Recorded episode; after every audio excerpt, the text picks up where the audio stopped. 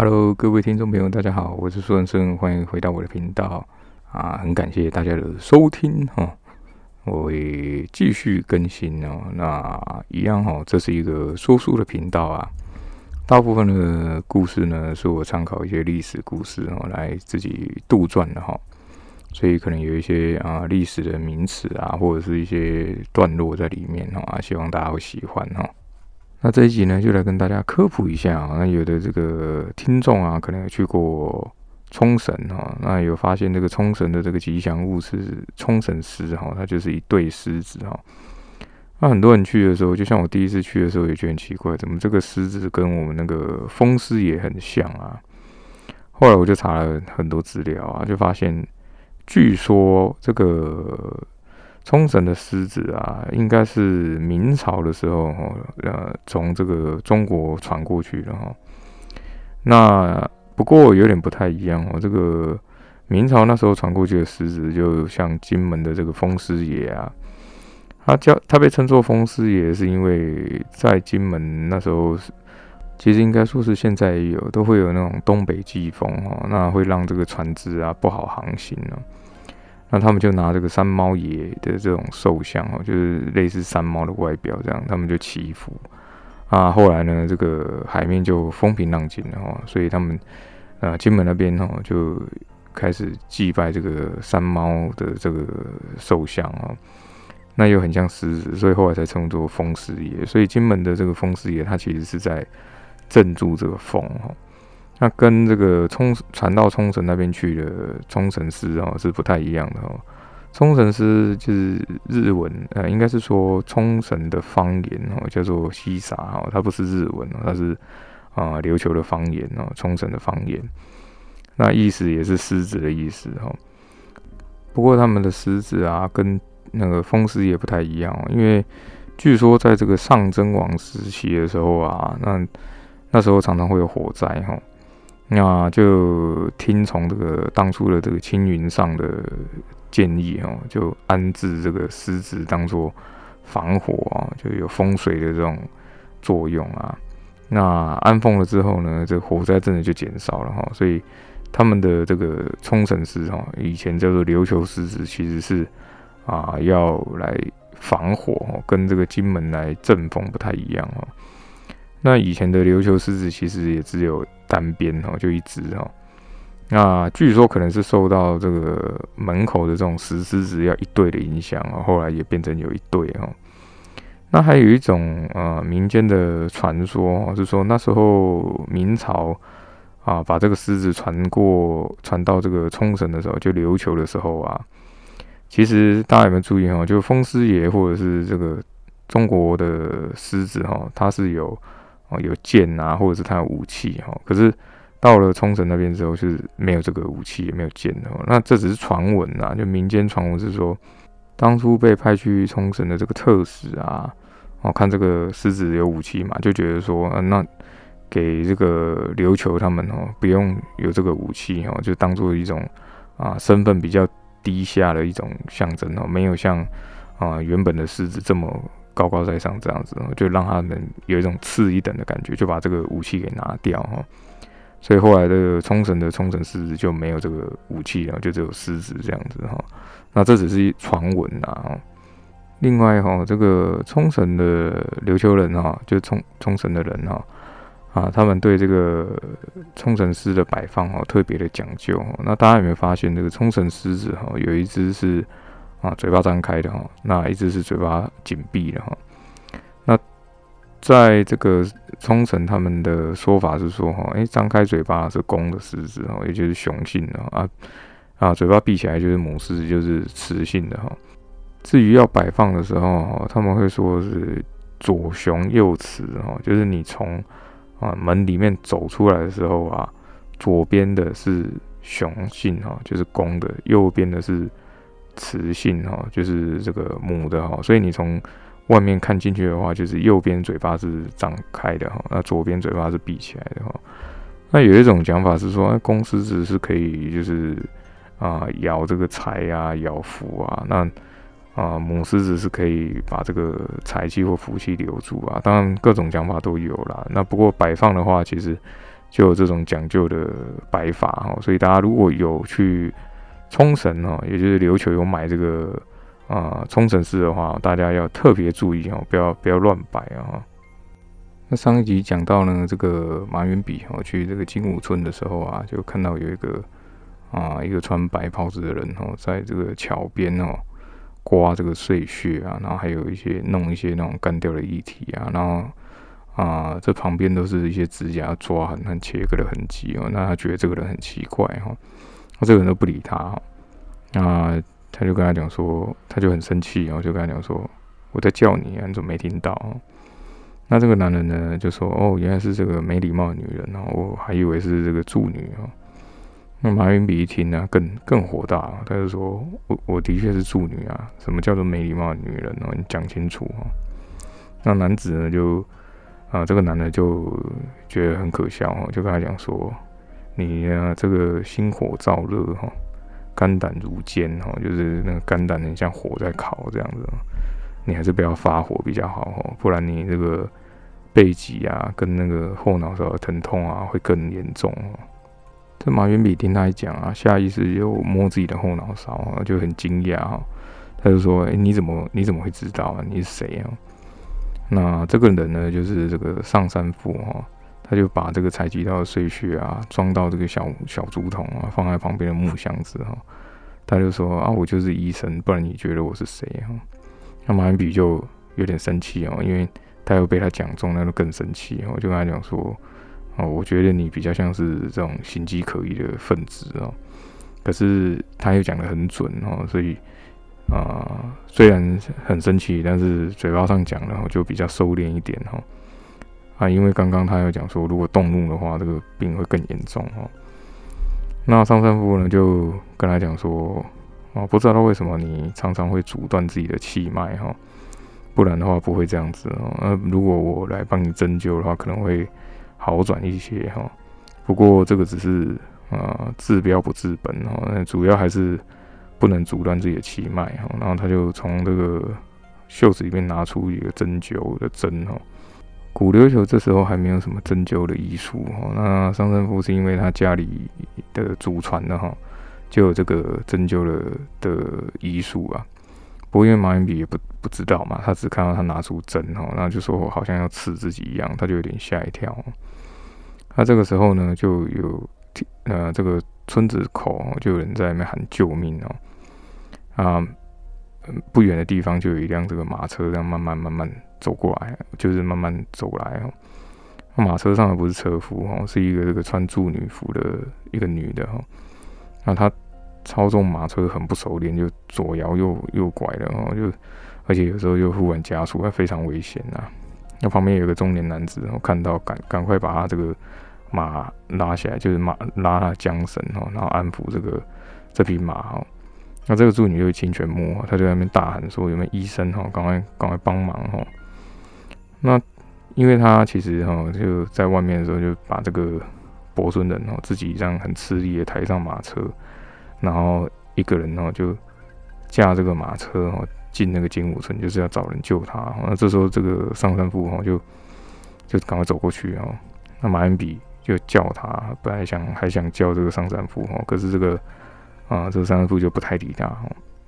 那其实他们两个脾气有点像哦，可是马恩比没想到说哦，原来这个这样的脾气很讨人厌哦，他自己也不觉得自己有错啊，他觉得他就是这样子哦。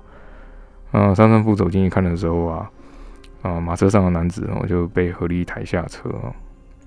没想到一看呢，这个这个男的竟然是这个博村人哦，他就赶快说：“哎，我就是医生哦，赶快来救他哦。”那这个金泉木就赶快一直就边哭边拜托他哦。他上山富就觉得很奇怪，哎，怎么又一个助女哦？因为而且一天之内有两位助女哦，就很怪哈。不过他这时候很紧急，他就赶快替这个博村人把脉哦。他这个脉象呢，就有点异常哦，就忽快忽慢啊。那他又看他的这个眼睛跟舌头啊，他眼睛有点发青哦。那他就很惊讶，他就说他怎么怎么中毒了？哦，那清泉木就说他中了这个鱼魔那个毒啊。那一一听到鱼魔啊，说旁边那个路人啊、乡民哦，还有上山夫都觉得很很奇怪哦，就怎么什么什么东西哦，这是什么东西哦？那马云比就。走进这个人群，然后就赶快赶快讲说，哦，他是被蛇咬了啦。那我也是来找医生的。那清泉木就觉得很奇怪，啊，明明就是鱼魔啊，可是这时候救人比较要紧，所以就他也没多讲哦。那上上山部速度很快啊，他就拿出几根针哦，就插在他头上跟这个颈部的几个穴道上哦。他就跟他讲说，啊，这个会暂时哦缓解这个毒素哦。不过这个毒依然会跟着血液流到心脏哦，所以会很危险哦。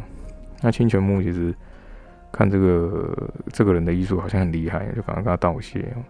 上山部就跟他讲说啊，你不用多礼哦，我也是这个金武奉行所的人哦，那我们赶快去这个奉行所，他是奉行所的医生哦。阿玛恩比其实心里有点不太高兴，因为他对他清泉木的态度跟对他的态度差很多。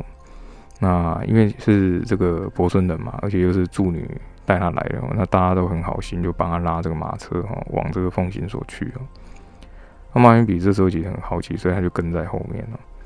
那一到这个奉行所啊，上山部就大喊说：“赶快来帮忙哈！这个副所长中毒了。”他所有人因为都是以前的这个小时候玩伴嘛，就很紧张哦，就赶快全部冲出来哦。那尤其有一个叫风岛的哦，他是非常壮哦。他就把这个伯尊人抬起来哦，那上山部就说：“你赶快把他抬到后面去哦，我要帮他解毒哦。”那一到后面，他的这个算是他的病房嘛，他的房间变成病房然后，他就把大家都赶出去哦。那风岛就说：“医生，你一定要救他，你要救他，就在那边一直一直就是在那边乱哦。”然后上山部就很不耐烦，就赶快跟他讲说：“你们赶快出去哦，你再拖下去，他就死掉了。”那风来听就很紧张，我就赶快出去哦。那等这时候没有人的时候啊，这个上山夫才问这个，呃，问他们两个说啊，这个，请问他是怎么中毒的哈？那青丘木就说他是鱼魔，就是啊一种魔物哈。那就稍微把啊他们遇到这个鱼魔偷袭的事情稍微讲了一遍了。上山夫听完之后啊，就恍然大悟啊，他就说哦，原来真的是有魔物哦，难怪之前的那些尸体啊都。就是死状很奇怪哦，那另一方面他也觉得他们家就是上山氏家族的祖训哦，是千真万确哦。那可是清泉木看这个医生怎么那边笑，很高兴哦，他就很紧张，就跟他讲说：“哦，你赶快救他。”那上山部就就回神哦，就问他说：“啊，那个鱼魔中毒啊，会会有什么症状这样子？”那千泉木想一想，他就想起以前在上课的时候学到的东西哦，他就说：“哎，这个会从这个伤口啊麻痹哦，啊慢慢扩散到全身哦。那中毒的时候还会有这种会吐血哦。”上山部听完之后啊，就就说：“哦，这是应该是一种神经毒哦。”他就速度很快，就赶快这个配这个药草哈。那也不知道他到底是放了什么药草啊？那而且他那个比例什么，他都抓得很准哦。他先把这个药草分很多份哦，那其中一份就敷在他的这个那个博顺人的伤口的地方哦。那清泉木看他这样子哦，他也赶快帮忙哦。那马云比就站在旁边，就冷眼那边看哦。那上山部就就是他嘴巴就比较呃不饶人哦，他就说：“啊，你如果只是观赏啊，你有没有什么好的评价？”这样哦。那马云比就就是有点不屑，我就不想理他。那上山部后来就把剩下的这个药草就喂到这个波森人的嘴里哦。那等他把这个药吞下的时候，他才把那个针灸针拔起来哦，啊，就松了一口大气啊。他说应该应该可以的哦。这时候清泉木看那个波村人啊，他本来是紧皱眉头嘛，然后一直冒冷汗嘛。那这时候他的这个呼吸啊已经比较正常了，而且表情也变变得比较就是放松了。那清泉木才比较放心一点哦。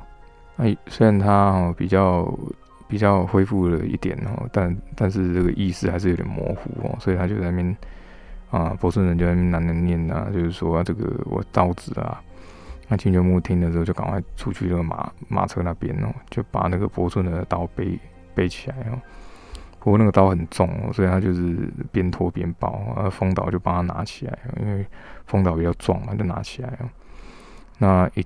一一到这个病房啊，他又在那边大喊说：“嗯，副所长绝对不能有事哦！”那边大喊，他上山部就说：“你他这样要休养啊，你等下这样吵哦，他等下就死了。”风导就很不开心哦，就就那边骂那个医生啊。金泉木就怕他们两个吵起来，就把那个风导给请出去哈。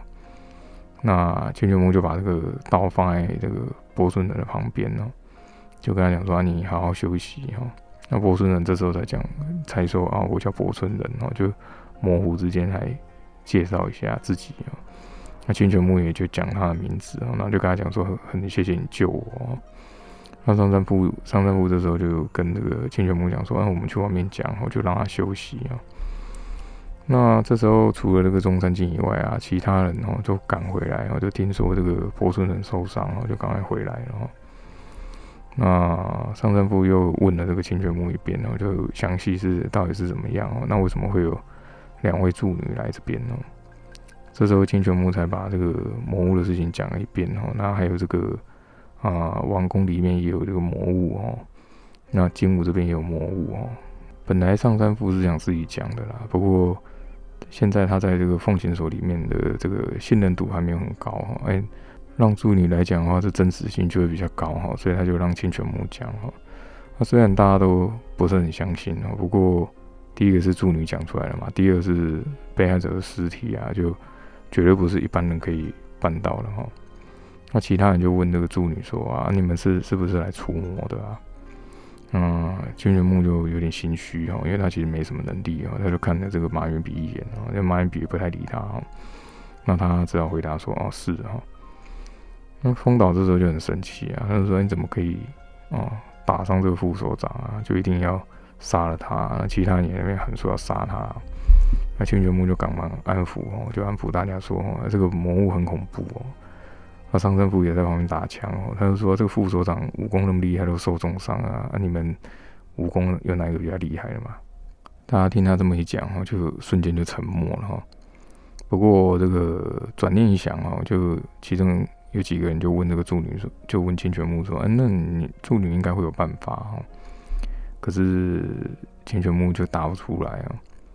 那这时候马云比夫人就讲话了，就有点不耐烦了。他就说：“啊，这个鱼魔精通水性哦，而且他很了解金武的水道啊。那你如果不让他现身，就没办法。”这时候有一个叫这个大刚的哈，他他的身体很壮哈，那他是一个这个建筑工哈，所以他对这个金武的水道很熟哈。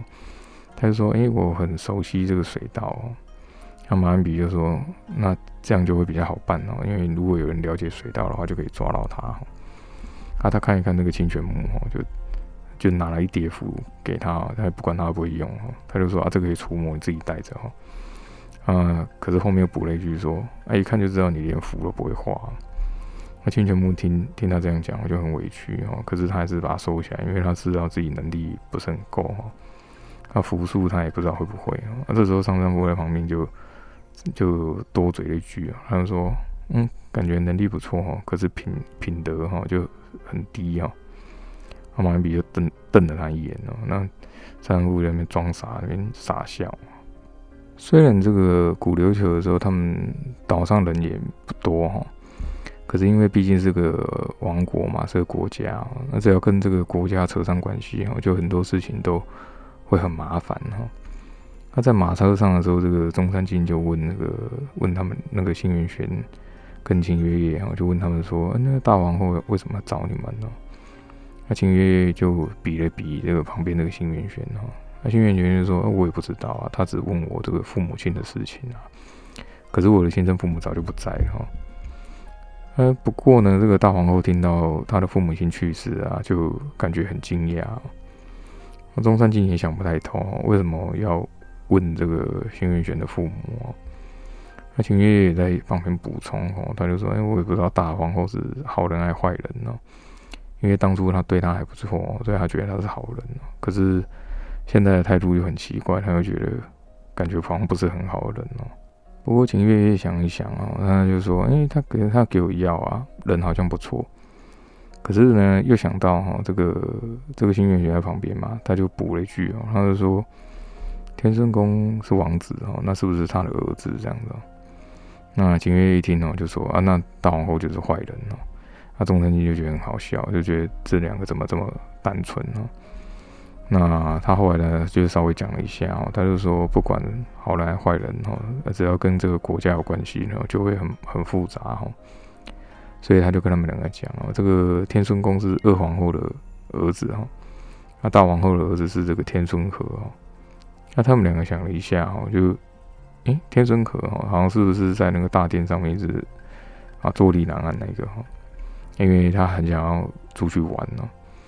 因为天孙宫先出生嘛，所以他是大王子。那后来这个天孙和是比较后面出生，所以他是二王子哦。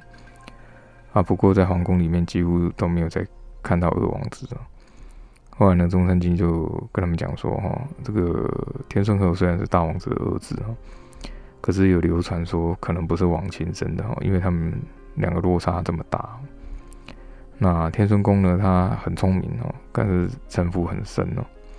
那天孙和呢，就是知子努努钝哈，可是很单纯哦。那秦月月就说：，哎，那所以二王子是好人吗？”那中山君就说是好人哦，可是他的母亲哦，就大王后就很难讲哦。这时候他就问他们两个啊，他说：“你哎，你们这个你们知道王就是琉球的王是怎么选的吗？”哈，啊，秦云就说：“哎，是那个文德军按照这个神谕选选的哈。”中山就问他：“那如果只有一个王子怎么办呢？”嗯，幸运玄就讲就想到那个以前那个课堂上上有上这个琉球的历史哈。古琉球的历史，他说，如果只有一个王子哦，那当上王的几率就会变高。可是历史上还是有不是天顺氏的人被选为王哦。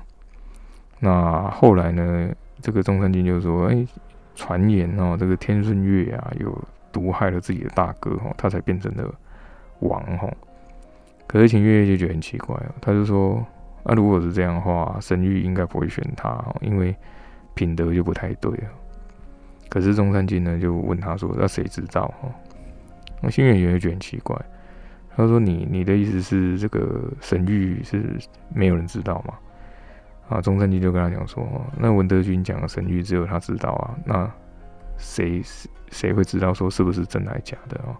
那因为那个新月玄跟秦月夜从小都在那个云南古岛长大嘛，所以他其实就很单纯哦。他们两个就说不可能哦，神谕绝对不会作假哦。”那中山靖也知道他们两个人单纯哦，就跟他们讲说哈，啊，只有因为只有文德军才知道，啊，我们一般人不知道，那所以呢才会出现一些质疑的声音哦。那他就跟他们讲说啊，就像那个大王子哦，就天孙公哦，他也是其中一个哦，他质疑这个神域的选王哦，那根本就是骗人的哈。那新元玄就很不高兴，他说这绝对不可能哦，就是神谕一定是绝对的哈。不过呢，中山君就跟他们讲说，哦，可是这一次的这个白川氏的啊来袭啊，影响会很大哈，因为如果神谕是是真的哦，那琉球王国应该是风调雨顺啊，啊怎么会有战争哦？那新元玄呢就有点反驳，他就说，这是一切都有最好的安排啊，这神谕就是这样啊。不过中山靖就跟他讲说，哈啊这个中间哈牵涉到政治哦，那就会有很多的影响，还有什么利益哦？没有人会管说这是什么什么安排哈，那就问他们说，那你们听得懂我的意思的吗？哈，可是呢，他们两个还听不太懂哈，嗯，所以后来中山君就直接跟他讲说，大王子呢，呃，大皇后呢，想让自己的儿子哈，也就是天孙和当王哦，那二王后呢是支持神谕哦，所以他觉得顺其自然哦，可是大王子就是天孙公哦，是很想要当王哈。所以事情哦不会有那么简单呐，那只要是他们在争这个王位哦，就会很麻烦哦。那新元玄呢，他就好像有点理解哦，可是他还是不认同这个神谕会作假哦。至少这个于那国岛上的诸女啊，都认为神谕就是真的，就是要依照这个神谕来做事哦。这时候新元玄就想了想到了一件事情哦，他就说：如果这个神谕选出来王啊，而不是他们两个，那怎么办呢？那中山靖这时候就知道他已经听懂了，就跟他讲，就想了一下，就跟他讲说：“哈，啊，那可能就会有一场好戏了，哈，就会变得很复杂，哈。那外面的这个风景啊，其实都是很和平的，哈。那没有想过有一天会不会有战争呢？”郭清月这时候在旁边就说：“啊，我如果是文德军啊，绝对不会作假。”那。中山靖就跟他讲说：“啊，当然啦，因为你连作假也不会哦，就在那边嘲笑他。这个马车呢，就走了很久哦。那他们基本上因为两个助女都没有接触过政治嘛，都觉得就是一切就是要听这个神谕的话哈，也不知道说权力会让人家盲目哈，啊，更没有猜到说啊，现在的文德军有没有什么异心哈，他们都不清楚哈。那这个马车就快到金武了啊，中间都会有停靠嘛。那琉球本岛人只要看到住女哦，都会跟他们打招呼，所以就是会很有礼貌，而且还会招待他们哦。那是两个人哦，其实有点习惯，可是还是很不自在哦，还是会。啊，就很有礼貌的回礼哦。那新月玄就觉得说，哎，其实本岛的好人还是很多啊。可是啊，当初玉成回来就说，啊，本岛人哦，几乎都是坏人哦，甚至好像这个世界都是坏人哦。那忽然呢，就快到金武的时候啊，这个中山靖就叫停了这个马车哈，因为他就看到不远的地方有一些奉行所的一些新人哈，那他就下车赶快过去看哈。那这个新月玄跟清泉木也下去啊，就发现，哎，这个。路上有一些尸体哦，那尸体的服装呢，跟一些装扮哦，很眼熟哦。那中山靖就觉得很很怪哦，就想要靠近哦。嗯，这个有奉行所新人哦，就赶快跟他讲说，一般人哦不能靠近哦。那可是呢，下一秒他就发现，哎，这是奉行所长啊，就赶快赶快行礼哦，就跟他讲说，啊这边哦之前有发生这个命案哦。那中山靖就跟他就觉得他好像。有些事情不想讲哈，就跟他讲说没关系，你就讲哈。那新人这个新人就说啊，死了这个死了这个三个人哦，副副所长啊重伤哦，已经送回这个金武治疗了哈。哦，中山靖就很压抑哈。那新人又赶快讲说啊，不过听说好像已经被救了哈，应该是安全的哈。新月玄这时候才知道，原来这个地上这个死掉这个人啊，就是当初啊秦。运送这载着这个清泉木的这个马夫和侍卫哈，中山靖听到这个伯孙能得救了，然后就松了一口气哦。啊，新月玄在旁边就问说：“哎，请问有没有一个处女哦，也在马车上哦？”这新人想了一下，就说：“啊，有，哎，好像听说是他救了这个副所长哦。”那新月玄听到这里就也也一样松了一口气哦。那中山靖看这个。他们的这个尸体，然后就觉得很奇怪，然后说：“诶，怎么会怎么会这样子？”哈，那新人就回答说：“具体不太清楚哦，也不知道犯人是谁。”哦，这时候这个他就把这个新人打发走了，他就说：“啊，没关系哦，那你去忙吧，哈，因为可能很多事情都没有跟这个新人讲。”哦，这时候秦月月就过来啊，就跟他讲说：“啊，这个是。”啊，鱼魔那中山靖跟轩辕玄就很压抑哦，他就说是是什么什么什么鱼魔，因为秦月月这时候是有看到这个石灵嘛，他有说这个鱼魔杀了这些人哦，按着重伤了一个人哦，啊还有一个助女惨死哈，那这时候又出来了另外一个助女哦，他说哎这个就是那个马远比师姐，他就跟着这个看到了石灵啊，就跟到走到这个河岸边哦。那新月玄也也跟了上去哈，那他就发现这地上除了那个血迹啊，还有这个绿色的液体哦，他就觉得很奇怪啊。那中山靖有也在这个尸体旁边有看到，他说：“哎，这个怎么也有绿色的液体啊？”他想了一下，秦月月讲的哦，他说：“那原来是这个魔物所做的哈，那就所有都说得通了哈。”他秦月月一直跟着这个马云比的石林哈，一直。往这个河岸的方向去走哈，结果呢，一下子这个他就看那个鱼魔石影一下就不见了，然后这个马云笔很生气哈，阿青月就说啊，他追丢了哈，他就看了一下地上的那这个河河里面哦，他就跟他讲说啊，这个鱼魔到这边了就不见了，非常非常的狡猾哈。那新远杰就说啊，我们不然我们先先去金武哈，跟那个。啊，你说的这个马云比汇合啊，还有那个清泉木啊，爱情月月又思考了一下，他就说，嗯，他虽然人品哦就不是很好，可是本事啊是真的很厉害哦。那这一瞬间呢，就在一瞬间而已哦，就有一个青绿色的物体啊，忽然那个就像那个水面上有水泡哦，然后它浮在水面上，那这个青绿色物体转了一圈啊，这只有上半身的这个羽毛忽然就。飞出来，然后就想要去抓这个秦月夜哈，那这个时候秦月夜是背对着他，所以没看到。那新演员就有看到，就是一瞬间就把这个秦月夜给推开哈。啊，想不到这个鱼魔爪子就抓在那个新元玄肩膀上啊，另一只爪就勾在他腰部哦，他一瞬间就把他推进河里面了。那秦月这时候跌倒在地上，一看到是鱼魔，而且他新元玄上半身已经被拖到水里了，他就把他抽出这个符纸丢过去啊，可能来不及啊，因为他已经。被拖到这个河里面哈，然后他就很生气，他那边大喊说：“就是赶快把这个幸运钱给还来！”啊，中山靖听到声音之后也已经来不及了，他看到这河边只剩下清月月一个人哦。好的，今天很快哈，这一集我们就讲到这边，很快就一集了哈。那如果想要知道这个鱼魔呢，究竟会怎么样被消灭哈？啊，请听下回分解。我是孙顺，很感谢你的收听，我们下次再见，拜拜。